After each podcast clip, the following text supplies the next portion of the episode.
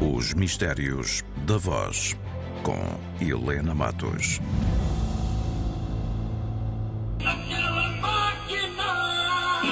De repente, em 1974, esta frase, esta expressão, esta canção, chame-se o que quiser, entrou nos nossos ouvidos.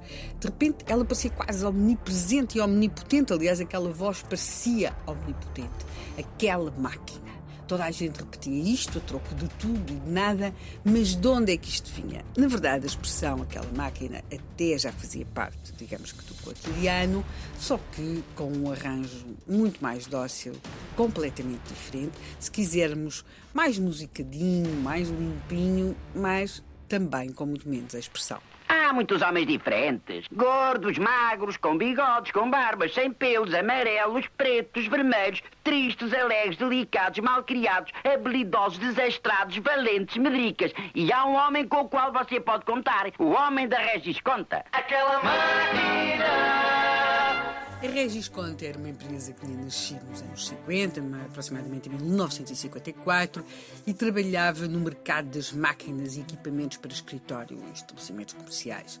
Eh, é óbvio que este é um mercado que tem um grande crescimento nos anos 60 e quando chega ao início dos anos 70, eh, a Regis Conta resolve de alguma forma eh, criar um conceito conceito que é o homem da Regis Conta. Este homem da Regis Conta aparecia-nos nos jornais, ele, tem, ele estava desenhado num contraste de preto e branco, digamos que era desenhado de uma silhueta, ele tinha uma pasta na mão, de alguma forma aquilo que nós associávamos a uma imagem mais tecnocrática naquele tempo, e, e portanto, eh, nos jornais, nas revistas, nós começámos a ver aquela silhueta do homem elegante, vale a verdade, do homem da Regis Conta. E depois tínhamos aquele, aquela expressão, aquela máquina, não é? Assim dita daquela forma mais doce, por assim dizer. O que o anúncio de 1974 vem, vem trazer é uma alteração substancial, não, digamos que no Homem da Regis conta propriamente dito,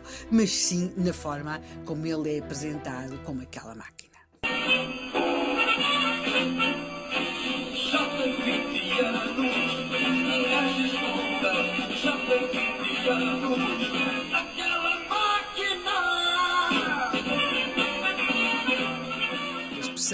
Aquela máquina assim dita desta forma, cantada desta forma, não só entrava no ouvido, como ficava lá, parecia que se agarrava.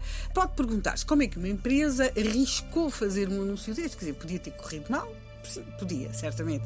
De, mas, porventura, com algum conforto dos sólidos resultados da empresa, porque estava-se nos anos 60, 70, portanto, o mercado das máquinas de escritório uh, estava em crescimento. Uh, por outro lado, é preciso também ter em conta que as pessoas contam e o Departamento de Publicidade e Relações Públicas da Regis Conta teve, de facto, uma abordagem, se quisermos, muito inovadora nesta perspectiva dos anúncios e arriscou, de facto, ao convidar o Fernando Giral que era alguém que estava mais ligado ao mundo do jazz. Uh, ele era um luso-brasileiro, curiosamente, cuja família, uh, os pai e a mãe, tinham a ver com o mundo do fado, mas ele mais com, com o mundo do jazz, e depois uh, propor-lhe então que fizesse esta interpretação daquela máquina.